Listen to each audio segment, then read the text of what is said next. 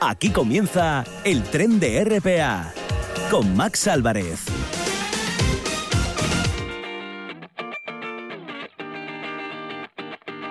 Eh, eh, eh.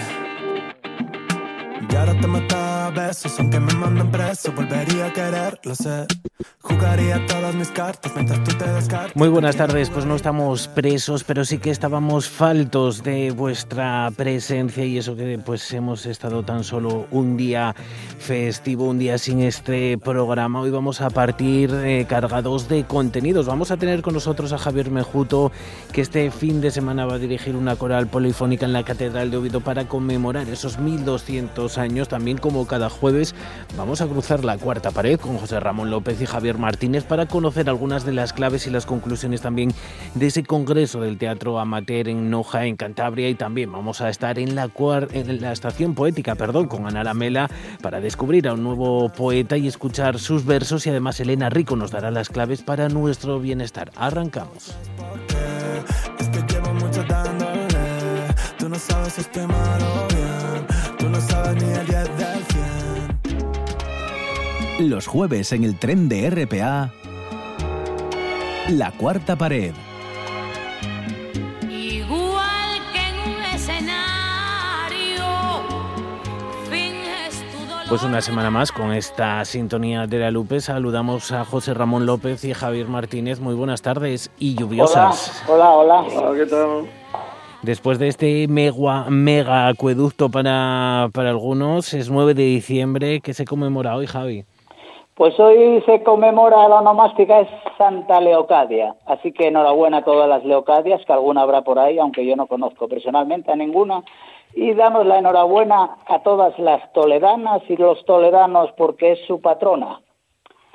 Y hoy día 9 de diciembre también se celebra el Día Internacional contra la Corrupción, que en España de eso vamos bien, y es también el Día Internacional contra el Genocidio, conozco unos pocos también, el Día Internacional del Laicismo y la Libertad de Conciencia y también se celebra el Día Mundial de la Informática. Este me encanta porque tengo muchas amigas y amigos informáticos a los que les mandamos un abrazo y les decimos eso de que érase un ser humano a un ordenador pegado. Y vamos con las noticias en la red. Empezamos con el concierto de despedida que dará José Luis Perales en la laboral de Gijón este domingo próximo, día 12, y para el que ya no ya tiene todas las entradas agotadas. Dice que dirá adiós a 50 años en los escenarios y a una carrera musical repleta de éxitos. Y lamentablemente otro músico, cantante y poeta que nos anuncia su próxima retirada es Joan Manuel Serrat, que nos dice que para el próximo año eh, hará su última gira y que piensa dar por concluida su carrera con un concierto de despedida en Barcelona en el 2022. Serrat dice estar muy afectado por la situación que el COVID ha provocado en los conciertos y que ahora piensa dedicarse a su familia. Seguimos, nos produce una alegría inmensa felicitar y dar la enhorabuena a Alexia Putellas, jugadora del Barça femenino y flamante balón de oro. El primer balón de oro que gana España es para una mujer, histórico. Enhorabuena, Alexia. Y de paso recordar que el balón de oro masculino, que según algunos expertos este año se lo regalaron a Messi, cobra de ficha 37 millones de euros al año, mientras que nuestra admirada Alessia Putellas cobra 150.000 euros al año. Eso puede que sea un poco de micromachismo económico. Seguimos precisamente coincidiendo con la presentación de su plan contra la drogadicción, el de Boris Johnson, primer ministro británico. Encuentran restos de cocaína en 11 de los 12 baños que tiene el Parlamento británico, precisamente el Día contra la Corrupción también, el Palacio de Westminster. O sea que se trabajan un montón. Qué mala suerte que tienen. Me dice una amiga periodista que menos reportajes de barrios pobres donde se vende droga y más de barrios ricos donde se consume. Y como última hora tenemos que el rey emérito don Juan Carlos el Campechano amenaza con volver a España por Navidad, como las muñecas de famosa en mi día. Y además pide un palacio y una paga, como mínimo. se recomienda a los ciudadanos que guarden bien sus carteras. Y hasta ahí las noticias.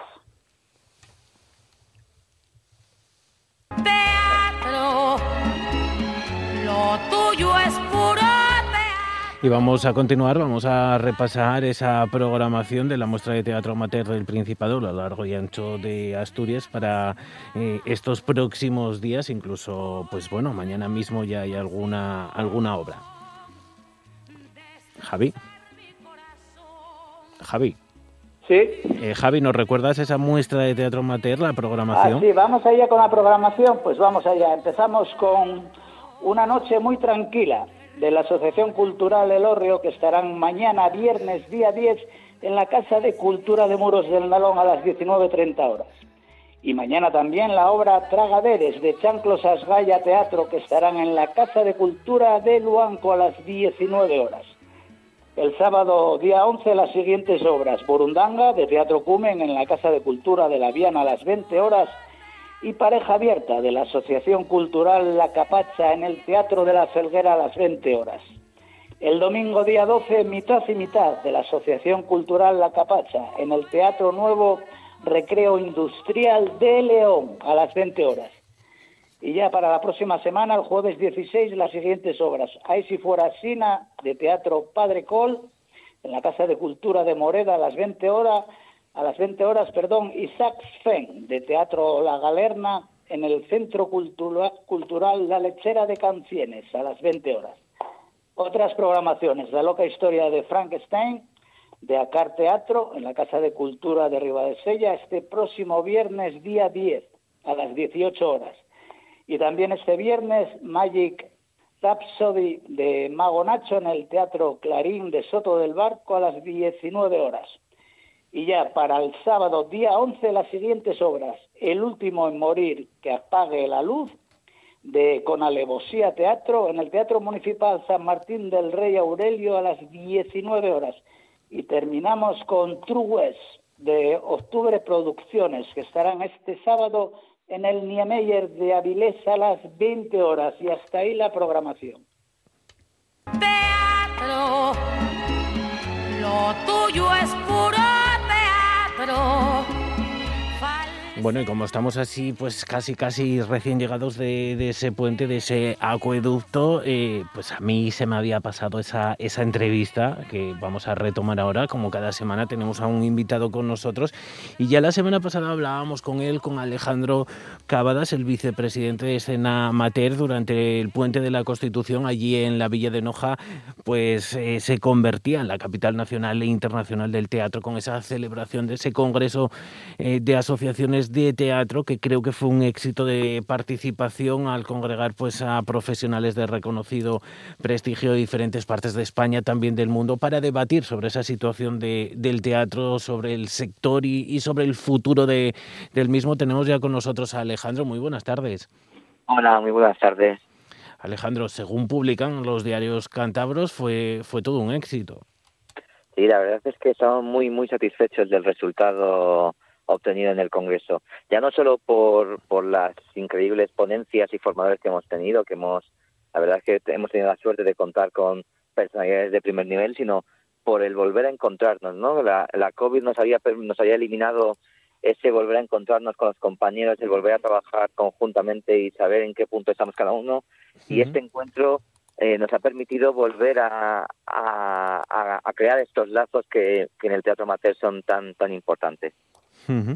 Eh, entre esas conclusiones a las que llegasteis está la necesidad de, fortalecer los tejidos regionales eh, y, también pues de, formar a esos integrantes de las diferentes compañías eh, en, en, diferentes aspectos como, la propia administración porque evidentemente que una compañía funcione también tiene mucho que ver con, con lo económico, ¿no? Claro, al final eh, lo que nos mm, hemos analizado viendo un poco la situación del panorama es que eh, la situación dependiendo de la comunidad autónoma es muy dispar eh, porque mm, bueno pues no todas las eh, comunidades tienen un circuito como el que estaba escuchando ahora mismo que tenéis en Asturias y eso hace también que las eh, bueno pues que el sistema esté más débil en unas en unas regiones respecto a otras. Y por lo tanto, eh, eso nos obliga a seguir trabajando, primero con la Administración para que estas entidades se fortalezcan y segundo, para que cada una de las entidades eh, tengan un mayor control sobre su gestión, sus obligaciones y sus derechos. Hubo una frase que nos caló bastante, que, nos pareció bastante relevante, que comentó el presidente de la Federación Italiana de Teatro Amateur, que decía que la Confederación Nacional debe estar para todo aquello que no sea hacer teatro, es decir, que los grupos solamente tienen que preocuparse de hacer teatro y para el resto debemos estar las confederaciones y las federaciones. Bueno, yo creo que esa es la hoja de ruta que debemos seguir, tanto el Amateur como las federaciones eh, regionales y autonómicas, para ayudar a los grupos a que única y exclusivamente se tengan que preocupar de hacer teatro y hacer teatro en condiciones y en dignidad.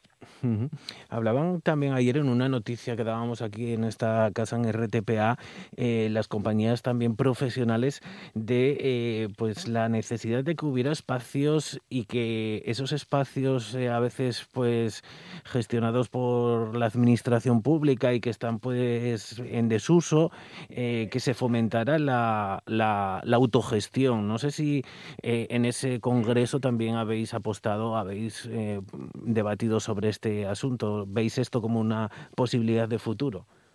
Claro, hemos estado hablando sobre los espacios ¿no? y sobre la necesidad de, de generar eh, programaciones eh, que sean accesibles a, al usuario y convertir el acceso al teatro, a la cultura, no solamente como un derecho activo del que lo va, o sea, como un derecho pasivo del que lo va a recibir, sino también como un derecho activo en el que uno es creador de la propia de la propia acción cultural. En la, charla en la que tuvimos sobre eh, la España rural con Carmen Hernán, que es gestora cultural, claro, nos, venía a, evidenciar esa necesidad de tener personas mm, formadas en gestión para poder desarrollar estos espacios eh, que están muchos en desuso y que en y que fuera de las ciudades se encuentran... Eh, sí, Alejandro. La cultura al ciudadano. Por lo tanto, sí que es una, es una de las necesidades eh, compartidas con el sector profesional, evidentemente. José Ramón, eh... José Ramón, compañero, ¿te tenemos ahí? Creo que hemos perdido a José Ramón, vamos a intentar retomarlo. Alejandro, eh, decíamos también que bueno, este congreso servía para establecer esas líneas de trabajo de cara a los próximos años. ¿Qué nos puedes avanzar, además de todo esto que nos acabas de, comentar? Pues eh, mira, eh, ahora mismo estamos en, esa fase de, de, desarrollar, en un, poniendo en un documento todas esas conclusiones pero uno de los primeros mm, objetivos que tenemos eh, por delante es el establecer aún más, si cabe, lazos con el sector profesional, ¿no? Eh, lo que venían a, exponer todos los, ponentes y también es un criterio que, que tiene el amateur es que mm, eh, todos, sector profesional y sector amateur, gestores, programadores, público, somos parte de un, de un ecosistema teatral, cultural y, para que nos vaya bien a todos, eh, ninguna de las partes del engranaje debe perderse. Por lo tanto, una de las primeras líneas de trabajo es la de encontrar estos espacios de encuentro que hemos tenido en este caso con el sector eh, amateur y también con el sector profesional, pero mm, quizá más, más eh, focalizados para establecer lazos de, de trabajo y directos con el sector profesional. Y otra de las grandes reivindicaciones es la de el estudio de circuitos y redes para el teatro amateur. Eh, nos expusieron una encuesta que había realizado la Academia de las Artes Escénicas en las que el sector profesional mm, mm, no, no, veía al, al, sector amateur con, con miedo en, en, su mayoría. Simplemente pedían que, evidentemente, las programaciones fueran bien eh, programadas y fueran bien difundidas. ¿no? Por eso, la, la creación de circuitos como, como el que tenéis en Asturias permite eh, establecer bien una línea de juego eh, y, que tengamos unos espacios reconocidos para todo para todo el sector. Cuanto más menos grises existan en el en el panorama, cuanto menos sin, eh, miedos o dudas existan y esté todo más claro, nos irá mucho mejor a todos. José Ramón, ahora sí, creo que ya te, te escuchamos. ¿Alguna pregunta también para Alejandro? Sí, bueno, no, yo hacer evidente, yo estuve allí también en el Congreso, eh, lo importante que ha sido en todo, todo el Congreso, todas las conversaciones que hubo en el Congreso, todas las ponencias y mesas redondas, pero también yo destacaría una que para mí fue muy importante, que fue la relación entre los políticos, entre las instituciones políticas, de, en este caso de dos comunidades eh, autónomas como son Castilla y León y Extremadura, donde eh, en medio de la, de la conversación pues se apoyaron mutuamente para colaborar y eh, poner sobre la mesa ejemplos que en Extremadura están funcionando de circuitos de teatro amateur y de programaciones de circuito amateur para que Castilla y León las analizara y pudiera pues eso, ponerlas en, funcionamiento. Esa relación entre los políticos, entre las personas que en estos momentos están llevando a cabo las políticas culturales, en concreto el teatro amateur, me parece muy interesante. Yo no sé si algo más tendría que añadir Alejandro sobre esta conversación que tuvieron los dos, bueno, un director general de, políticas culturales y Toñi que lleva un poco la red también en Extremadura. Sí, efectivamente, para nosotros es fundamental también en este congreso no solamente tener a profesionales y a gestores, sino también a, la parte de la administración, la parte de la administración que, que se vuelca, que, que trabaja y que en ese caso, tanto con Tony Álvarez como con José Ramón González, tenemos que decir que, mm, bueno, pues eh, es, es de agradecer que en mitad de un puente participen y que además lo hagan eh, sin ningún tipo de género de dudas de apoyo al teatro amateur. Entonces, para nosotros, esas interrelaciones que existen entre comunidades autónomas es, es fundamental porque si hay ejemplos, no hay nada que inventar respecto a los circuitos o respecto al fomento del amateur. Ya existen en muchas regiones de España y por lo tanto lo que hay que hacer es eh, fomentar la comunicación entre, entre las distintas administraciones para que aquello que funcione pues que se replique y lo que no funcione y que pueda ser mejorado con la aportación de todos, pues que lo podamos analizar, ¿no? Y en este caso, tanto Tony Álvarez por parte de la Junta de Extremadura como José Ramón González por parte de Castilla y León, bueno, pues tuvieron un trato exquisito con todos los ponentes, o sea, con todos los presentes, y, y, y, salen sinergias que pueden beneficiar eh, a todo el sector de las artes escénicas y a veces pues también eh, eh, esos políticos de diferentes eh, de diferentes signos ¿no? que, se pongan digamos de, de, acuerdo y que no importe pues que en una comunidad haya un partido de un gobierno de tal partido y en otra otro sino que pues se ponga en común todo ello no Claro, efectivamente. Al final estamos hablando de ciudadanos, de realidades eh, similares eh, de despoblación, de acceso a la cultura, que eso yo entiendo que no, no debe entender, no debe, no debe eh, diferenciar una política ideológica, sino que al final lo importante, estamos hablando de lo mismo, ¿no? de, un acceso a la cultura reconocido en la Constitución y al que debemos facilitar en esta España despoblada que tenemos en, en una gran parte del territorio. José Ramón. Bueno, nada, agradecer yo creo a Alejandro pues todo esto que nos ha expuesto y que esas conclusiones a las que hemos llegado en este segundo congreso pues se vayan poniendo en funcionamiento y eh, por el bien, ¿no? por el bien de las artes escénicas en general y que, bueno, de alguna manera tienda esos puentes entre el teatro profesional, el teatro amateur, entre las instituciones políticas y las asociaciones profesionales y de amateur que suben cada día a los escenarios. Pues Alejandro Cavadas, vicepresidente de Escena Amateur, muchísimas gracias por estar con nosotros eh, una semana más en el tren de RPA y en nuestra cuarta pared. muchísimas gracias a vosotros por la cobertura y esperamos vernos pronto con más noticias del teatro amateur. Teatro, lo tuyo es puro teatro, falsedad bien ensayada Puedo decir que si no fuera actor, seguramente o sería eh, fotógrafo, o sería dibujante, o sería músico. Otra cosa es que lo hiciera con relativo éxito, pero me hubiera dedicado a ello. De hecho, saqué un libro de poemas el año pasado que está a la venta y que se llama Amantes venía de amar y es un libro de poesía que es mi biografía hasta el día de hoy eh, en forma de poemas. generalmente tengo la sensación de estar en el, mejor, en el mejor momento de mi vida personal, eh, lo profesional efectivamente te da para comer.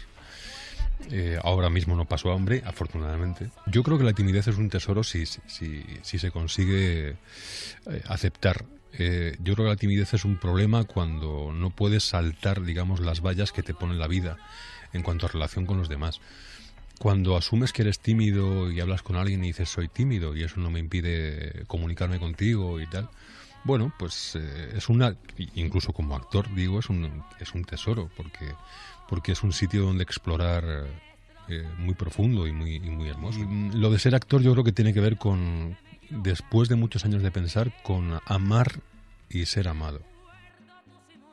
Amar, y ser amado, lo decía, ya lo acabamos de escuchar Roberto Álamo, eh, él fue precisamente una de las ponencias que hubo en ese, en ese congreso este fin de semana. No sé yo si, como dices, ser tímido y, y ser actor es algo eh, que puede ir de la mano, José Ramón hay muchos muchos tímidos en, la escena. Ayer veíamos un programa en la televisión que hablaba de Lina Morgan y también se llegaba a la conclusión que Lina Morgan era una explosión en el escenario, pero sin embargo en la intimidad era muy muy tímida. Que hay veces que se confunde con, con el mal carácter, no la seriedad del actor.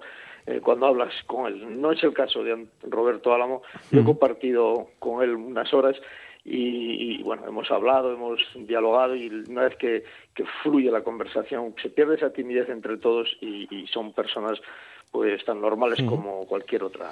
Él obtuvo un Goya en 2017. Vamos a escuchar un poco de lo que decía cuando, cuando ganó este premio. Quiero dedicar también el premio a Cristina Rota, mi maestra. Todos mis trabajos llevan tu huella, allá donde estés. Te quiero, Cristina.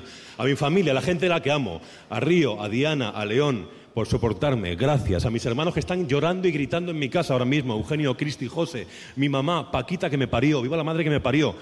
Y por último, quiero dedicar este premio a todos y todas las actrices de este país. A los que trabajan y a los que no trabajan.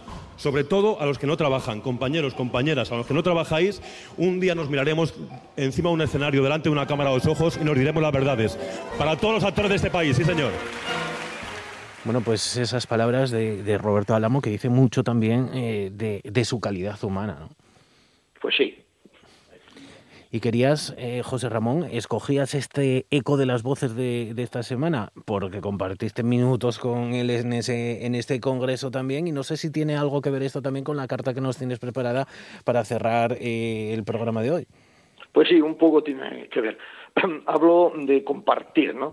Cuando a veces te sientas a la mesa con gente que a diario estás viendo en la pantalla y comienzas una conversación, tienes cierto miedo, cierta inseguridad por si metes la pata o quizás las dos patas. En fin de semana compartí mesa con los cuatro formadores que acudieron a impartir su saber en la, a los participantes del segundo Congreso de Teatro Amateur que ha puesto en marcha la Confederación Escena Amateur.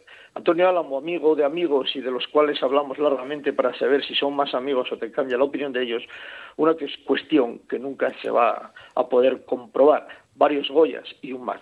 Javier El Javibi, actor, director teatral y doctor en sociología, algo que no sabe mucha gente por la Sorbona de París. O Ignacio Aranguren, docente y director de teatro, premio Juan Mayorga de las Artes Escénicas 2020, 2021, perdonen, y príncipe de Viana de la cultura. Y como no, Etelvino Vázquez, dramaturgo, actor y director, también ganador de varios más, asturiano y con el cual además de la mesa compartí viaje de ida y vuelta a Noja. En ese viaje repasamos lo vivido en estos años, años de alejamiento por diferentes causas. Hablamos de la situación del teatro asturiano y nacional y de su futuro, cómo no. Otro congreso para mí paralelo al que acudimos. Y cómo no disfruté medio escondidas, ya que no era alumno de momentos mágicos de su trabajo como formador de actores. Gracias Etelvino, Javier y Roberto, y cómo no Ignacio, por su participación y a todos los demás conferenciantes y participantes por su aportación a las artes escénicas amateur. La escena continúa. Pues ahí esas palabras y compartir y que continúe la, escena por muchos años para ofrecernos todos esos momentos sin duda maravillosos y ese disfrute. Y con esta carta de la semana finalizamos esta sección, como siempre, con esa frase, eh, Javi, José Ramón. Recuerda sonreír y sobre todo... Vivir. Cuidaros. Lo tuyo es puro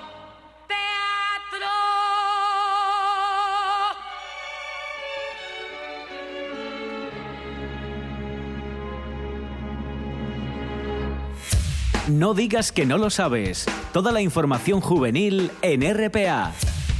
Ponte al loro y no digas que no lo sabes. Los días 11 y 12 de diciembre, Dani Mateo visitará Mieres para ofrecer dos monólogos. Será a las 9 de la noche en el Centro Cultural Mieres. Las entradas costarán 23 euros y se pueden conseguir en www.entradas.metropoligijón.com. También desde la oficina juvenil de Lena nos recuerdan que eh, pues tener la tarjeta Juvelena Car puede tener grandes ventajas, entre ellas pues descuentos eh, y para ello tienes que tener una edad comprendida entre los 12 y los 25 años, es gratuita y simplemente se puede gestionar en la oficina juvenil de Lena y hasta mañana, hasta el día 10 de diciembre está abierto el plazo del plan de empleo de Langreo, entre las que hay 14 plazas para desempleados mayores de 45 años. Los bases están en la web www.langreo.es. También desde otra oficina, desde la de Laviana, nos recuerdan también que tienen en marcha para todos los estudiantes del Valle que se tengan que trasladar por el Valle del Nalón para continuar sus estudios, que pueden conseguir descuentos a través del carnet bus joven que se puede solicitar en esa oficina juvenil de Laviana en el teléfono 985 60 25 25. Y por último, en, eh, ayer nos recuerdan que el Club de Lectura de la biblioteca está en marcha y se invita a participar a todas las personas mayores de 18 años. Es gratuito y para ello simplemente tienen que dirigirse al correo electrónico biblioteca.moreda.ayer.es. No digas que no lo sabes. Toda la información juvenil en RPA. No pierdas el tren, ponte al loro y luego no digas que no lo sabes. Un espacio que patrocinan las oficinas de Sama de Langreo, San Martín del Rey Aurelio, Laviana, Mieres, Ayer y Lena, con la colaboración del Principado de Asturias. Estación Poética, con Ana Lamela.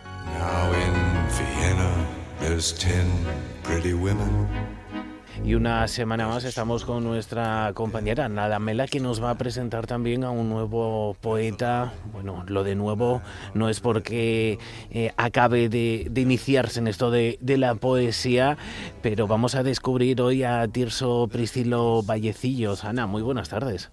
Hola, buenas tardes, Max.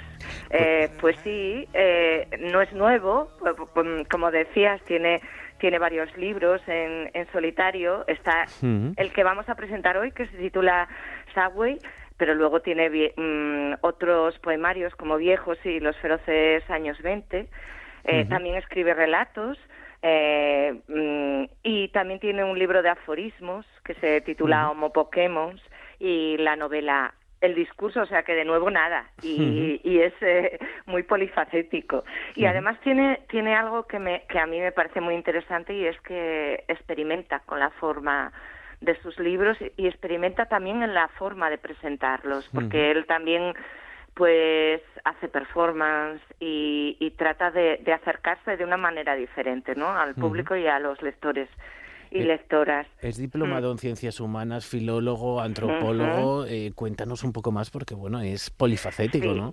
Sí, eh, la verdad es que es muy interesante. Es, como decías, diplomado en ciencias humanas, filólogo por las especialidades románicas e hispánicas, antropólogo, hizo un máster en escritura creativa, trabaja como profesor y asesor de formación y combina estas actividades con la escritura y la impartición de conferencias, cursos y talleres sobre creatividad competencia comunicativa y docencia, teatro, paranoia y escritura. Vamos, eh, interesantísimo. Pues lo tenemos ya al otro lado del teléfono. Tirso, muy buenas tardes. Hola, buenas tardes. ¿Qué tal estáis? Muchas gracias en primer lugar por por traerme a estos sitios. Gracias a ti por presentarnos este, este libro, este poemario. Eh, dicen, Tirso, eh, que pensar en tu poesía es eh, pensar en poesía performativa, que es una de las características que se reflejan en alguno de, de tus textos. ¿Por qué eliges esa, esa forma de, de poesía pues tan, digamos, peculiar? Bueno, la poesía, la poesía creo que es eh, como la que hace cualquier persona que escriba. Eh, mm, la, eh, dentro de los diferentes tonos hay poesía más en línea humorística, existencial, amorosa, reivindicativa, etcétera, etcétera. Lo que sí es cierto es que luego normalmente, dependiendo del libro, y, con este, por ejemplo, eh, comencé a hacerlo así, eh, suelo llevarlo al público de una forma performativa, participativa, en la que el público acaba al final leyendo, eh, viéndose inmerso en una acción. Y bueno, pues esto, eh, no sé, creo que lo hace un poquito más lúdico y, y desmitifica un poquito la escritura. Claro, porque mm, porque a la gente la escritura y sobre todo la poesía es algo que, que da miedo un poco, ¿no? A la gente. Entonces yo creo que es una manera de, de acercar eh, y de que mm, se entienda y, y puedan decir, bueno, pues la poesía no es tan tan difícil ni tan lejana, ¿no? Sí, bueno, eh, yo lo que tengo clarísimo es que eh, a mí lo que me parece difícil es escribir de forma sencilla. De, forma sencilla me parece difícil para que la gente lo entienda, pero que digas grandes cosas con, con claro, eso es lo más difícil del mundo. Utilizando la cotidianidad, lo que es fácil es utilizar palabras de estos que, que a veces eh, ni, ni, ni siquiera el, el escritor los entiende o los utiliza bien y, Claro.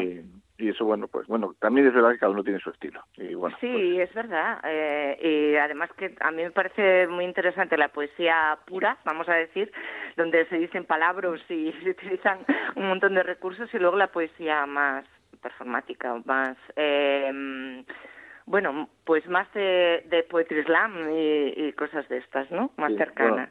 sí bueno Eh, yo, yo, no- yo no me yo no me identifico mucho con el poetry slam yo tampoco.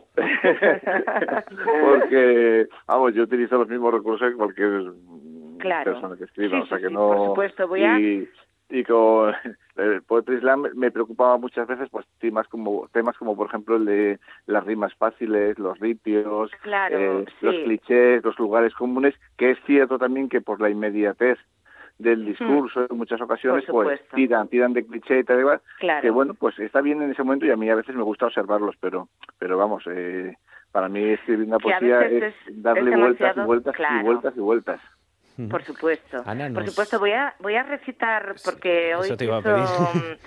hoy Tirso está un poco malito de la, bastante, de la gar- bastante. eh, eso y entonces voy a recitar yo mm, algunos de sus poemas para que la gente escuche cómo escribas. Además, este libro, bueno, pa- para que lo sepan los oyentes, eh, pues tiene un se titula Subway y tiene un, un mapa de una línea de metro eh, de una ciudad imaginaria, pero supongo que basada en, en, en alguna real, ¿no? Y en tus experiencias. Entonces, bueno, pues es un libro experimental, como decíamos, eh, tanto en la forma de escribirlo como en, en la manera de, de- de que podamos leerlo, ¿no? Los lectores y las lectoras, porque podemos eh, seguir varias líneas de metro o combinarlas.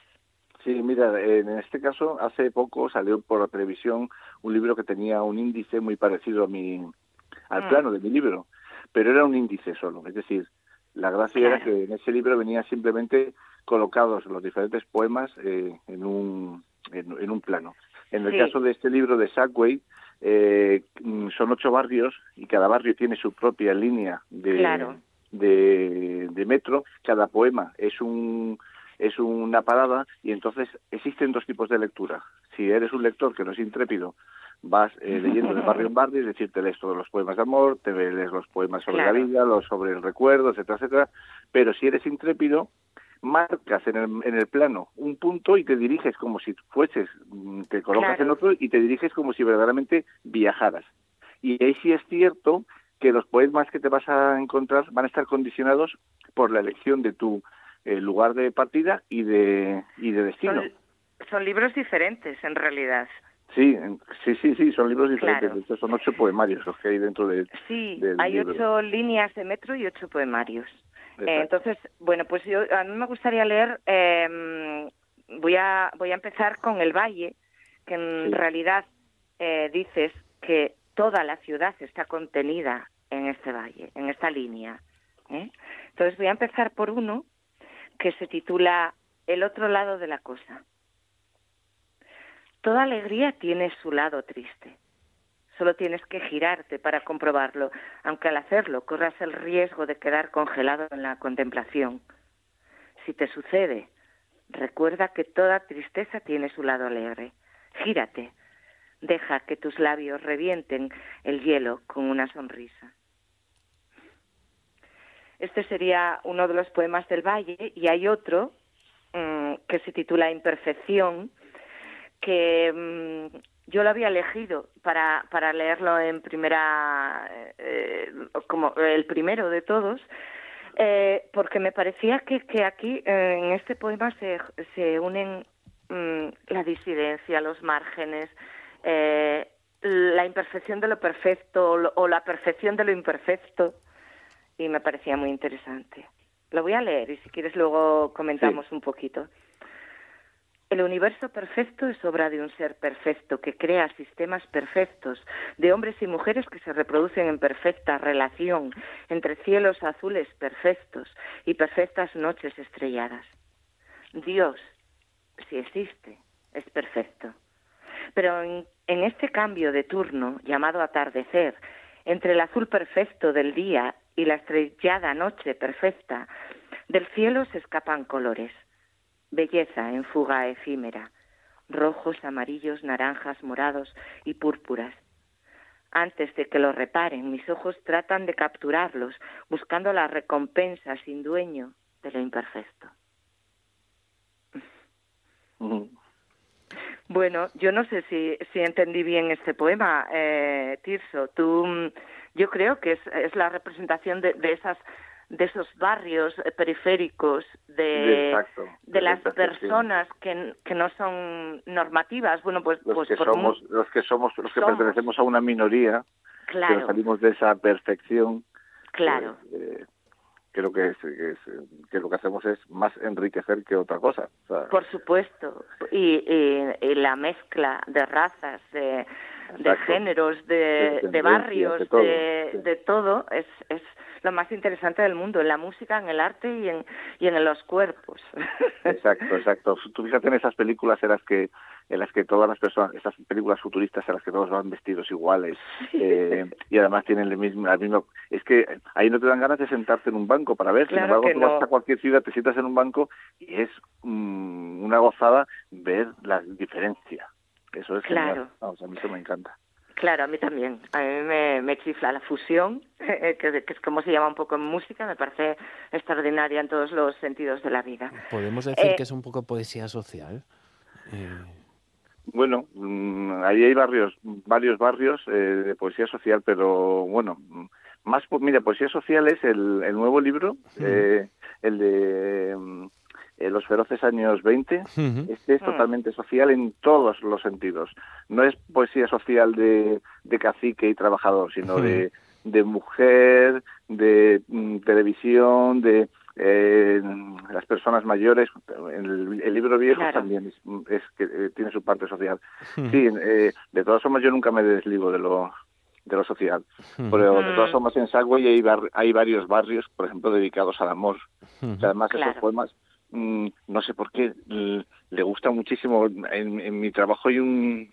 Está Loli, que es la chica que, que limpia, y dice que se los leía, que se los leía siempre a su a su marido. Dice, yo me acuesto y leo para que se vaya, para que se vaya espabilando, porque no sé qué, no sé cuánto, y a ver si encuentro uno, uno cortito de los que a ella le gustaba mucho. Venga, muy bien. Como por eh, ejemplo... Ya que hablaste de la, de la tele, tiene mucha importancia, hay muchos eh, eh, tiene mucha importancia y, y además haces muchas referencias a la mm. televisión. Sí, está lo de mujeres y hombres y viceversa, ese, claro. ese, uno de los... Mira, tengo uno... sobre todo los finales de, mm, de mm, los finales de los poemas y todo eso. Sí, bueno, los finales de los poemas normalmente intento darle una vueltecita. Claro, una, eh, casi lo absurdo, lo sorprendente. Sí. Bueno, eh, nos, algo. Nos recitas, ¿no, Tirso? Mutación, sí. Bueno, con, con, con faringitis que tengo. Mutación. ¿En qué momento dejaste de ser la dulce y fresca media naranja que me saciaba y te convertiste en la mitad de ese solitario limón seco y ácido de la nevera que me da tanta pereza tirar? pues esa es mutación. Precioso, Tirso. A mí me gusta mucho uno mm, de la línea o, del poemario Campo de los Exploradores que se titula La Pastora Toscana. Ah, es muy divertido. me encanta y además es muy divertido, pero pero es, precioso, aparte de, divertido. Eh, lo voy a mm. leer, ¿vale? Sí, muy bien. Y luego si quieres nos cuentas algo. Mm, en la torre inclinada de Pisa, en la rosa que aún no se ha abierto, en la botella de leche caliente, en el cactus imberbe, iniesto, en el champiñón sabroso, en el meniz descubierto, en el campanile del Vaticano y sus alrededores, por supuesto en la berenjena rellena o el pepino del huerto, y en los montes de tus brazos y de tu pecho. La pastora toscana siempre busca Ajax. este, es la primera vez que alguien me lo me lo eh, lo selecciona para leerlo. Me hizo mucha gracia porque a mí me llamó la atención desde el principio, de verdad, me parece precioso. Nos lleva a un imaginario que todos tenemos en, nuestra mente. Bueno, no, no, es que totalmente. no es, no es, no es mm, casualidad. Claro. No es casualidad. Mire, yo os voy a leer uno de, del poemario Viejos, pero porque porque mm, Viejos mm, para mí es eh, uno de mis poemarios, bueno, bueno, es que para mí son todos mis preferidos, ¿no? Pero, claro, pero, bueno. pero soy muy de las personas mayores y soy muy padrero también. Y fíjate, con un, con un tema tan... Yo me imagino que vosotros tendréis... Bueno, no sé, no, no, por la voz no os hago la edad, pero yo ya tengo una edad, que tengo 49 años, y, y yo me he criado estudiando en, eh, con enciclopedias, no en Internet. y las enciclopedias, pues claro, las tenía que pagar a mis padres, era una cosa que... Y con esto, con ese poemita tan corto, resumo lo que le debo a mis padres. Mira. Te escuchamos. Enciclopedias. Mis padres me compraron enciclopedias a plazos, con las que ahora, también a plazos, les compro yo poemas. ¡Ay, qué bonito! Que, me, encanta, Tirso. Pues ahí con ese verso nos tenemos que, despedir porque se nos echa el tiempo encima, Tirso. Muchísimas gracias. qué corto, Invitamos... se nos ha hecho, ¿verdad? ya, te paso enseguida, ¿eh? Invitamos a todos nuestros oyentes a que compren alguno de tus libros, esos poemarios como ese Subway o esos eh, años 20 que, que nos decías. Eh, muchísimas gracias por estar en la Radio Pública Asturiana. A vosotros, un abrazo muy fuerte. Ana, hasta la semana que viene también.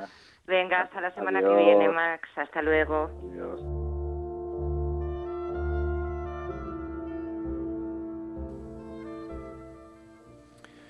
Pues para conmemorar los 1200 años de la historia de la Catedral de Oviedo se siguen realizando actos. Este próximo domingo, día 12 a las 12 de la mañana, se va a celebrar allí una misa cantada por un policoro compuesto por más de 120 voces procedentes de varias agrupaciones corales. Y tenemos con nosotros al director de, ese evento, a, a Javier Mejuto. Muy buenas tardes.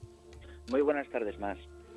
Eh, ¿Qué coros, qué corales van a participar este, este domingo? Bueno, pues este domingo van a participar cuatro formaciones corales de las que tengo la suerte de, ser su director, como son la capilla, la coral polifónica Cruz de la Victoria, el coro Son Astur de Oviedo, eh, la coral eh, Amigos de la Ribera y la Sociedad Coral La Freguera Maestro Lozano. ¿Y quién va a ser el encargado del órgano? Eh, tenemos al maestro Guillermo Martínez, con gran reconocimiento, organista oficial de la Cátedra de Oviedo y un gran compositor eh, a nivel nacional que, es un referente hoy en día.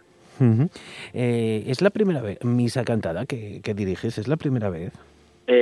no, estamos continuamente realizando celebraciones de este tipo. Lo que pasa es que sí, la primera vez que hacemos esto en la Catedral de Oviedo por, por ser este aniversario eh, y el juntar eh, estas voces que, bueno, después de tanto tiempo que hemos estado un poco eh, con parones y con, cosas, pues nos apetecía ya un poco, bueno, pues sacar nuestras voces y, dejarnos escuchar. ¿Y ha sido difícil esos ensayos, que las voces empasten, ponerse de acuerdo? Sí, es, es complicado porque eh, cada agrupación coral tiene su, personalidad eh, eh, y luego, bueno, pues están compuestos, pues, sobre todo por gente sin conocimientos musicales, son grupos amateur, que con mucho entusiasmo, ganas e ilusión, pues van a intentar hacer algo muy digno. es complicado el, el cuadrar para juntarnos, porque apenas cada grupo coral tiene sus horarios, son de diferentes lugares, y, y bueno, apenas haremos un par de ensayos para ponerlo todo a punto de todas las voces y, bueno, esperemos que sea del agrado de, todos. Y estar en ese lugar, en la catedral, es todo un lujo, ¿no? Sí, es todo un lujo. Eh, tenemos que dar las gracias al Cabildo por, por abrirnos las puertas de, de su casa eh, por permitirnos llevar nuestras voces a, un lugar tan emblemático como es la Catedral de, Oviedo y ser partícipes de la celebración de esos 1200 años que, bueno, pues no se celebra siempre.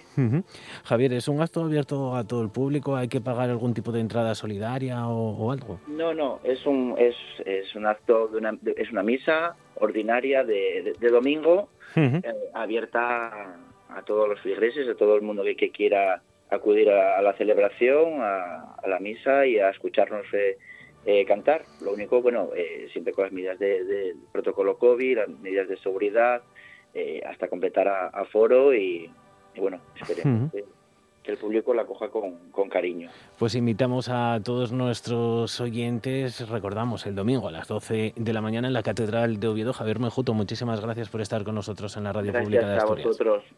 Viaje a tu esencia en el tren de RPA. Pues como cada jueves, para finalizar el programa, también intentamos buscarnos, conocernos un poco mejor a nosotros mismos y a nuestro interior, tener plena conciencia y a ello nos ayuda, como siempre, Elena Rico. Hoy vamos a abordar la sección un poco más rápido porque casi no tenemos tiempo, pero vamos a hablar de la mente, que la mente a veces pues, nos cuenta historias que pasamos pues, nuestro día pensando, a veces eso sí, estamos un poco dormidos, eh, tenemos sueños que también pueden, digamos, ser otra forma de, de pensar ¿no, Elena? Hola, buenos días. Eh, pues sí, eh, la cosa está en que nuestra mente no deja de producir pensamientos, pero de lo que se trata es de hacernos conscientes de que estos pensamientos no tienen por qué ser reales. Muchas veces, o sea, no están basados en unos datos fiables y objetivos, sino que mm, es depende de nuestra particular eh, manera de interpretar las situaciones. Entonces, muchas veces nos, o sea, nosotros nos montamos una historia y somos los protagonistas de nuestra propia historia. Mm, lo que se pretende, gracias al mindfulness, es arrojar un poco de claridad aquí. Entonces, es observar eh, qué patrones de pensamiento eh, suelo, suelo tener, se repiten en mí, porque muchas personas tienden a ir hacia el pasado, otras es estar eh, constantemente en el futuro. Entonces, pues te pones a, atender, te das cuenta de, estos pensamientos y ves que hay debajo, que generalmente es miedo, ¿vale? Miedo en forma de ansiedad, de anticipación, de control, de hiperactividad. No sé, de lo que se trata es de que vayamos descubriendo estos patrones y desde el mindfulness el respirar y el estar presente en el momento actual, darnos cuenta de que no somos esos pensamientos, sino que somos ese observador que se da cuenta de que está constantemente pensando. Por ejemplo, hay gente negativa que piensa que todo le va a salir mal y demás. ¿Hay capacidad Para, para elegir eh, o, poner atención a lo que pensamos? Mira, Max, justo, eh, bien que me preguntes esto, porque el otro día eh, dije una, una corrección, no, no es exacto. Dije que disponíamos de tres segundos, porque, bueno, normalmente no quiero ser precisa con los datos o se me olvidan. Y es que en realidad es un cuarto de segundo de lo que disponemos, nuestro cerebro, de lo que dispone para, en vez de reaccionar, eh, entrar en respuesta. Entonces, sí, efectivamente podemos permitirnos eh, hacer estas respiraciones conscientes y darle tiempo al cerebro mm, esté más evolucionado para que eh, argumente una respuesta entre varias opciones, porque cuando actúa nuestro cerebro más antiguo, que ya hablamos el otro día, el reptiliano, ese cerebro es el de la reacción, es el de la pura supervivencia. Cree que solo hay una salida, salvarnos la vida, ¿sabes? y generalmente pues no las circunstancias actuales no estamos eh, ante una situación que, no, que nos vaya la vida en ello, aunque, aunque lo creamos. No se trata de deshacernos de, de nuestros pensamientos, ¿no? Claro, no, no, se trata de observarlos. Es que deshacernos es la pretensión que tienen muchas personas y eso es, eh, bueno, yo no voy a decir que sea imposible, pero yo creo que es muy poco probable. Lo que es, eh, la mente no deja de pensar. Lo que sí que tenemos más espacios, eh, cada vez de más calma y para atender a, a esos pensamientos que pasan y, practicando la respiración consciente, esta que hemos hablado en días anteriores, pues se consigue cada vez tener un poco más de, de, espacios de calma, desde los que ser un poco más objetivo y decidir, porque si no muchas veces eh, vamos, nos domina la mente a nosotros. Por último, muy rápido, ¿cuál es la, la propuesta de, de, esta semana de, de pues actividad? Mira, para esta semana había pensado que detectemos a nuestro crítico interior, ¿vale? Es una manera de ir descubriendo nuestros patrones. Y es tan fácil como atender las veces que empleamos los deberías. Debería hacer esto, debería pensar esto, debería no sentir tal. Los deberías es que nos cantan muchísimo. Y, por ejemplo, el qué, va a qué van a pensar los demás si haces esto, si dices aquello, pues date cuenta de que este es tu crítico interior y que tú no eres ese crítico interior, no te identifiques con él, de lo que se trata es de darte cuenta simplemente de cuántas veces le haces caso, de en qué situaciones sale ese crítico, ante qué personas o, decisiones que tienes que tomar. Solamente es hacerte consciente, ir conociéndote un poquitín más. Pues ahí queda esa propuesta. Muchísimas gracias, Elena Rico, y hasta dentro de, de 15 días. Vale, gracias a vosotros. Un saludo. Chao. Nunca fui capaz de hablar, yo sé que fuiste tú el que te fuiste tú. Pues nosotros somos los que nos vamos, ya están aquí nuestras compañeras de informativo. Regresamos mañana, como siempre, después del boletín de la una de la tarde con música de Aitana. Les dejamos, no nos vamos hasta Berlín. Pasen una buena tarde.